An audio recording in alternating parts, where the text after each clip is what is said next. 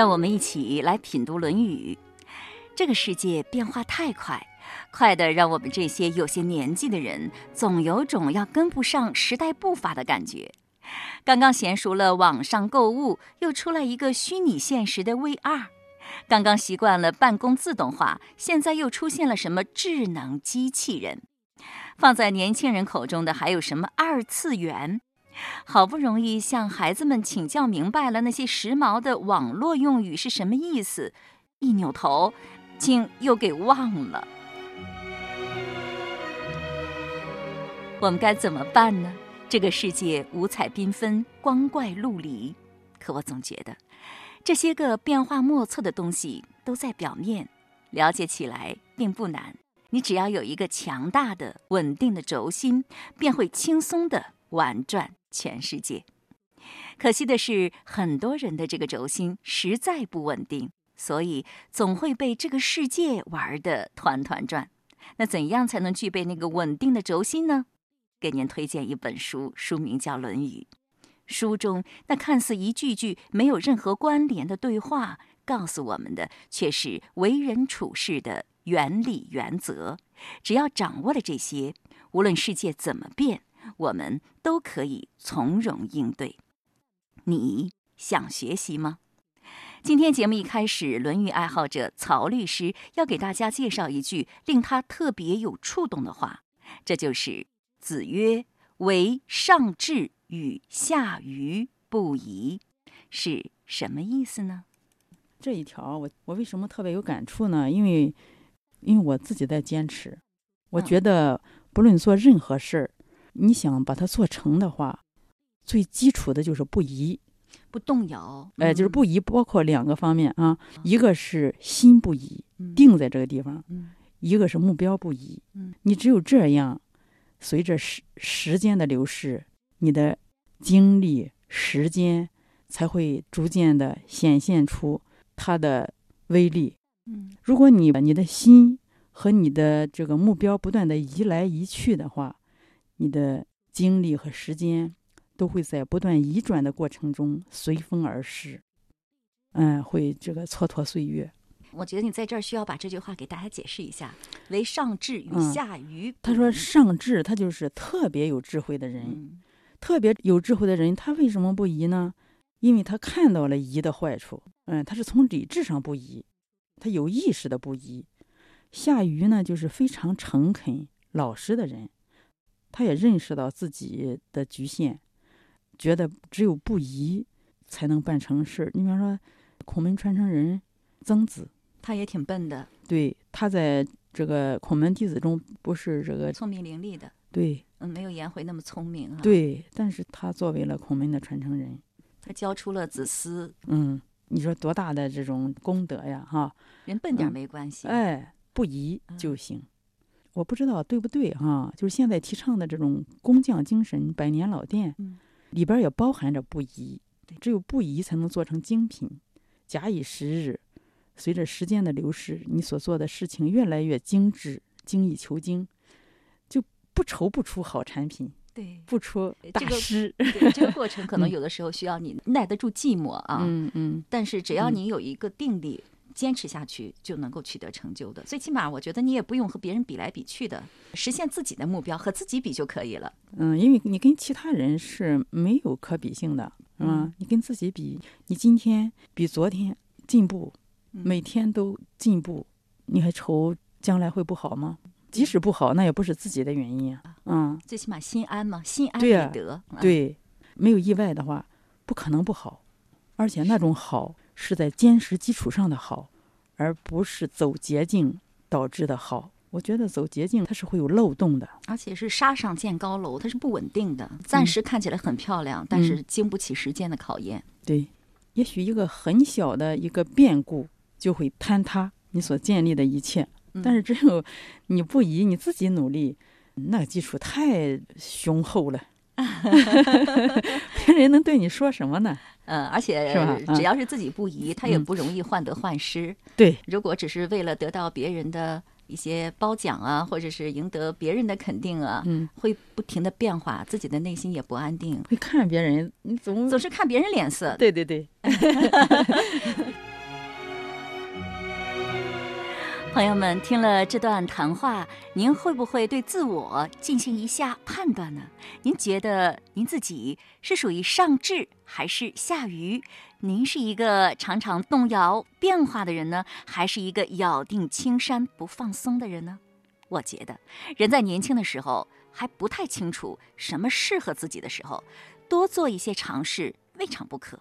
只是，若是就那么……东一点西一点的浅尝辄止了一辈子，就不太妙了。那如何才能让自己的定力尽快产生，缩短尝试的过程呢？还是那两个字：学习。学习认识外部世界，更要学会认识自己。而在这个过程当中，圣贤书是少不了的人生指南，它会帮你少走弯路，尽快找到人生的方向。这样，你就不太容易被外部世界、他人的眼光所左右了。你会目标很明确，内心很安稳，脚步很坚定。如此这般，你的人生必将圆满。刚才我们听到的是《论语》爱好者谈自己的学习体会。正在收听这个节目的您，在收听节目的过程当中，在学习《论语》的过程当中，一定也有很多心得体会吧？你愿意把你的收获和感悟拿来与更多人分享，让更多人因你而受益吗？欢迎您加入山东广播品读《论语》QQ 群，留下您的感悟和体会。或者您在学习当中有什么样的疑问，也可以在 QQ 群当中提出来，带到我采访专家的时候一并帮您问一问。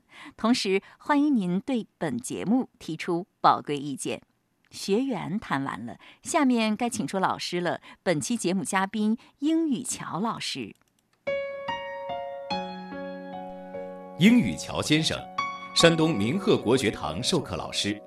师承于台湾知名儒学家唐于林教授，他早年留学澳大利亚，后对中华文化升起极大的信心，潜心研学，立志传承与弘扬中华文化。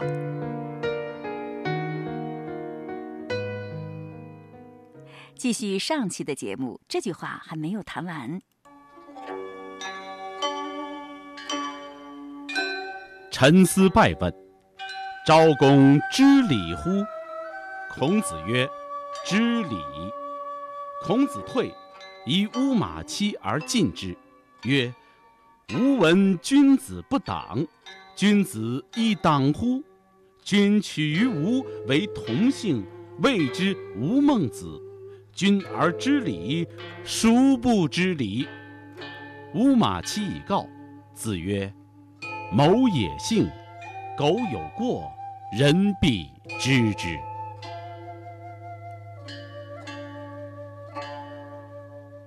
在上期节目当中，我们谈到鲁国国君鲁昭公娶了一位同姓的女子做妻子，这是违背周礼的。而孔子在回答一位外国友人，也就是陈思拜关于鲁昭公是否知礼的问题的时候，为了维护国体，他避讳了君主的过错，回答为知礼。听了孔子的回答，陈思拜又会做如何反应呢？然后孔子退，就孔子离开后，哦，好，这个时候呢，陈思柏他以乌马齐而进之曰：“好，他对乌马齐作揖，然后进而好靠近乌马齐，对他说：‘吾闻君子不党，君子亦党乎？’意思是说，我曾经听过君子是不结党营私，好。”那君子也结党吗？为什么他会这么问？因为这个党哈，过去对这个党的定义就是说结党营私，相助逆非。相助逆非是说互相来帮助隐匿对方的过失，就是拉帮结派呗。哎，然后拉帮结派往往是互相的来隐藏对方的过失，而且是为了各自集团的利益做一些事情，他就是没有公心了，只是为了各自的小团体的利益，那么公心就很容易失去。所以。陈思败他才会特别提到党，因为你今天孔子是在好像形象上就是在维护鲁昭公，帮他来隐匿过失、隐藏过失。他认为这就是结党，所以今天陈思败就问乌马齐：“那我过去曾经听过君子是不结党营私，君子也结党吗？”陈思白他紧接着说：“君取于吴为同姓，谓之吴孟子。君而知礼，孰不知礼？”意思是说，鲁君在吴国娶了一个女子，其实是同姓的，都是姬姓，但是却称呼她叫做吴孟子，好，就吴家大小姐。如果鲁君是知礼的话，还有谁不知礼呢？嗯，吴马期无言以对，这样已经很难回答了。那乌马奇呢？他回去将这一段话跟他老师来报告。那孔子说：“猫也幸，狗有过，人必知之。”是说我很幸运。好，这个狗呢，就是如果如果一旦有过失，那人必知之，人家一定会知道。孔子讲这个话是很高兴的心情，太好了。你知道为什么？这是有利害关系的。今天当孔子讲了那个话的时候。好，今天陈思拜问赵公知礼乎？孔子回答知礼，会有没有什么样的流弊弊端？嗯，大家都会以为赵公是一个很知礼的人，嗯，就是会对他产生很多误解吧。而且哈，他如果说知礼被后世的人知道之后，人家会觉得说娶同性这件事情是一个合理的事情，因为你看，连权威孔子都这么说了，所以以后这种违礼的事情就会一再发生。当今天自己的这一个过失被说出来，被人家知道之后，那是不是就能够避免了这个流弊？哦，一方面他维护了他的君主的形象、国家的形象，另一方面也不会产生流弊。是的。哦哟，而且这个是从特别就这一章来说，如果通说的话，那孔子本身就是一个这种君子，是对自己的过失是不会隐藏的。他是希望人家都能够看到自己的过失，都能够指出自己的过失，这样子自己才能够进步，对自己是一个很幸运的事情。自己的过失没有被人家看到，有的时候你自己不容易发觉，不会发觉的时候，你也无从改起。从中也可以看出孔子闻过则喜的这样一个美德。是的，是的。嗯，我觉得很多人好像一般不会这样，是吧？被人看穿了，觉得哎脸上挺挂不住的。一般都会要尽力的来掩饰自己的过失，一般都会错的就是人家，我自己都是对的。对，赶快为自己辩护。我这是维护我们鲁公的形象啊，怎么能说我 说错了呢？一般即使我有错的时候，也是因为人家才导致我犯错的，不会说先从自己这边去反省，先看自己到底有哪些的问题。那这时候孔子很高兴，就是因为他所说的这件事情不会产生流弊，不会产生流弊。这个就特别就着招公之礼乎？孔子回答之礼的这件事情啊，让这件事情不会再有流弊。另外也可以看出他自己如果有过失，别人能够给他指出来，也是一件让他很高兴的事情。高兴的事情。那从这句话当中，我们应该学到什么呢？那我们应该学到，那第一个，那我们在对外的时候。也理应该要避讳那我们国家领导人啊的过恶，好，你应该要避讳自己的上司啊，好，父母啊这些的过恶，乃至好，如果能够更进一步的来替对方来受过的话，那这个心量就更是难得。因为孔子其实是更进一步的，其实替鲁昭公来受过，以及呢，像我们日常生活中很难免，因为人非圣贤，孰能无过？但有过失的时候。希望自己不要掩饰，好，不要包藏，那让人家知道，其实也是没有问题。这样子能够借着人家督促自己，更好的、更快的改正过失。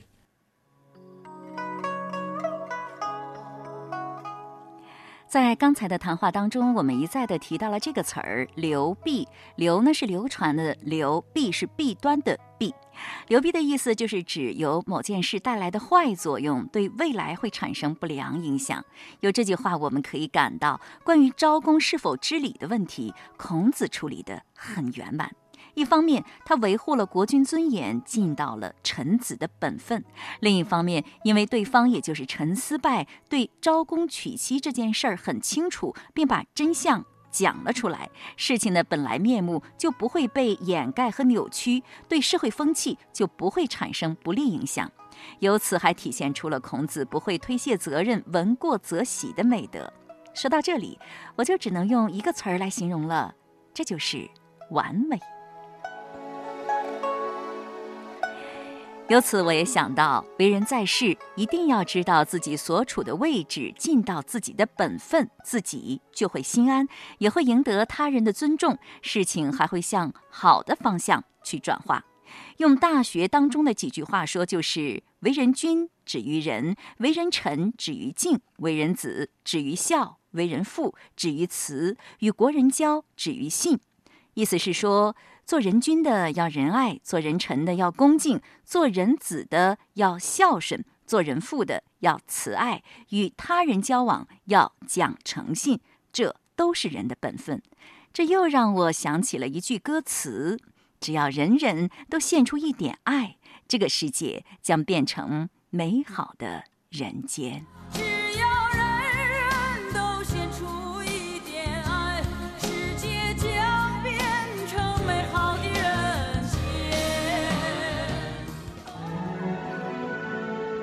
孔子被后世尊为至圣先师、万世师表的一代圣人，他的地位在近代遭际丰富，几经沉浮。他创立儒家学派，开创全新教育理念，对中国和世界有着深远影响，被列为世界十大文化名人之首。礼敬先贤，让我们走进孔子。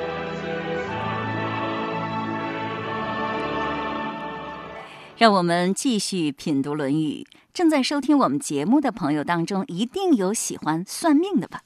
自古以来，人们就对将发生在未来、目前还没有发生的事情充满好奇。人是可以预知未来的吗？什么人可以预知未来？孔子可以预知未来吗？在《论语》当中，子张就问了这样一个问题。这句话在《论语》的二点二三章里。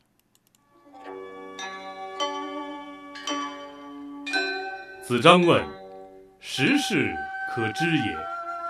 子曰：“殷因于夏礼，所损益可知也；周因于殷礼，所损益可知也。其或继周者，虽百世，可知也。”子张好，他问老师就说：“时事可知也？”就是问孔子。那十个朝代之后，那制度的变异呢，会是如何？这个能不能被知道？啊，时事这个“事”是指的是朝代。啊，那十个朝代，十个朝代，这个“事”呢，可以是呃三十年，也可以是朝代。做两种解释，做两种解释不，但此处是特别是朝代，特别是朝代。为什么？因为后面孔子是就着朝代来回答的。你看，殷殷于夏礼，周殷于殷礼，啊，夏商周。是就着朝代来回答的，蛮恰当的。是那十个朝代之后制度的变异会是如何？这个可以知道吗？那孔子就回答说：“殷殷于夏礼，所损益可知也。”就是殷朝，殷朝就是商朝，在得到天下之后，在夏朝的制度的基础上有损有益。啊，损就是说废除一些不合时宜的，好益就是增加一些当时所需的。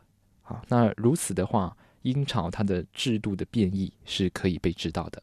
那再来，孔子又接着说：“周殷于殷礼，所损益可知也。”就是周朝在得到天下之后，好，就是在前朝，在殷朝它的礼制的基础上，废除一些不合时宜的，增加一些周朝当时所需的。那如此的话，周朝它的制度变异也是可以被知道的啊。然后。孔子在说：“其祸继周者，虽百世可知也。”在周朝之后的朝代，若都是能够依着前朝的礼制的基础上来有损有益的话，那即使是一百个朝代之后，制度的变异都还是可以知道的。哦，是这样的。是的。嗯，听到这儿我就有一个疑问：虽然那个核心的部分是可以推知的，但是所损益的部分。那怎么能推知呢？那就不知道了吧？是是知道这个核心原则是说保留上一代的这样个原则，下一代之后有些不合时宜的把它去掉，因为时代的变迁所需要的要再加上去。就是说基本的那个样子，基本那个中心思想都还是被保留，骨架骨架被保留啊，一些枝末上的来做一些的增删。胖胖瘦瘦可能有变化，是吧？骨架是那个样子啊，所以几十年之后我还可以认得你。这就是一个理智的传承，就是保留那一个的骨架，可能新时代不需要的减掉，新时代需要的加上去。哦，是这样的。那你讲了之后呢？这句话的大致的意思我们就知道了。可是到底这句话想要告诉我们什么呢？就告诉我们哈，是说今天在朝代变迁的时候，上一个朝代的一些原理原则还是需要被保留的，只是说一些在做法上不合下一代的这种做法，那倒不妨可以来做一些的增删，不是完全保留，也不是完全删除。哎，我们在弘扬传统文化、学习传统文化的时候，我们常常用啊，要吸取其精华，剔除它的糟粕。那我们这个损益的是不是糟粕呢？哦，这个不能叫糟粕，这个只是说不符合时代了。譬如很简单，那过去的时候的交通工具是用马车，呃，孔子当然在讲到一些观念的时候，做比喻的时候，像《论语》当中讲到这个“人而无信，不知其可也”。好，犹如大居无泥，小居无月，其何以行之哉？那小居就是指那种马车。那当时那个朝代有马车，但我们不能是说，因为现在没有马车了，所以当时讲到马车的那个就是糟粕。只是说时代开始变迁之后，那有一些当时有现在没有的，只是这样子而已。那这个不能代表这个就是糟粕。比如说有马车的时候，我们也是要讲礼貌的。现在坐轿车了，也要讲礼貌的。这个礼貌是核心，但是一些具体的做法可以有变化。好，你只是说有一些只是时代变化之后，过去的做法并不适合现在，只是这样子而已。像是以前马车有马车的礼节，那现在因为没有马车了，好，所以马车的礼节在现代就不适用，但是可以保留那个精神。好，现在在汽车上。啊，也可以有汽车的礼节，不符合时代，但并并不能说它是糟粕啊，它只是说现在时代一些做法上不适用了，这样子而已。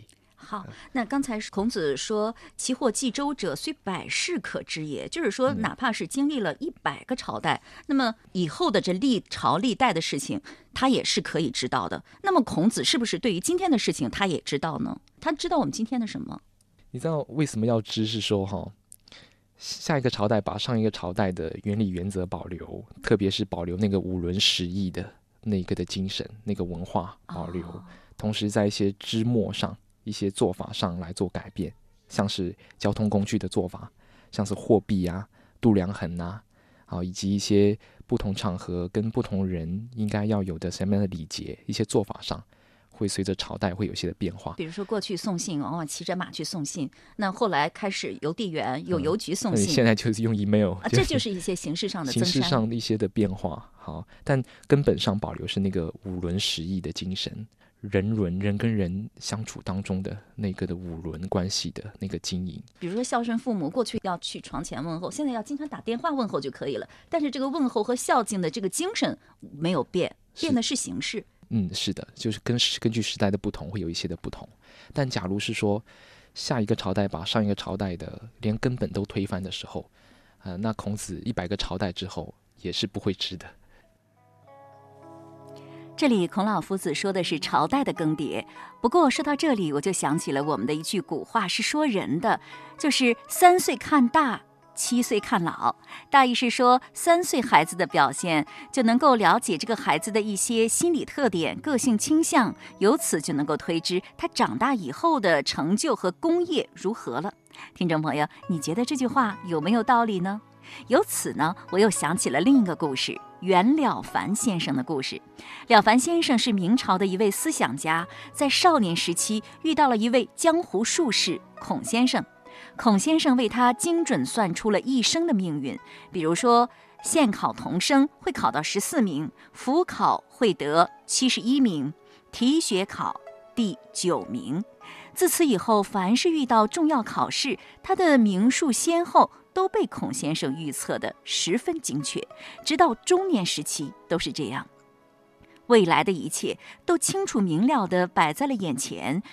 却让了凡先生对生活失去了希望，开始苦闷沉沦起来。不过，他还算很走运。后来经过世外高人指点，明白了人的命运是由自己掌握的，从而重振精神，并通过一件件为大众造福的行动，在改正自身缺点和修正自己行为的过程当中，也改变了自己的命运。这时候，孔先生给他算的卦。再也不准了。本来命中无子，结果呢有了儿子；本来寿命很短，结果活到了七十三岁。说到这里，你觉得不管是国家的命运也好，还是个人的命运也好，到底是可知还是不可知呢？是可知的，但同时又是不可知的。可知是在于，如果一个人一直按照自己的惯性，也就是按照现有的脾气秉性往前走，那根据你今天的表现来判断，未来当然就是可知的。但是如果有一天你的惯性发生了巨变，改变了脾气秉性，扭转了方向目标，那再依据当时所观的现象来判断的话，还能判得准吗？自然就不准了。一个国家的命运也是如此。在这句话当中，孔子说的是可知的部分，并给出了认知的方法与途径，这就是见往而知来。孔子说：“要想知道将来的事情，只要观察以往的事就可以了。天道礼法是不能改变的，礼法是根据天道，也就是自然规律、人的本性来总结制定的，是立国的根本。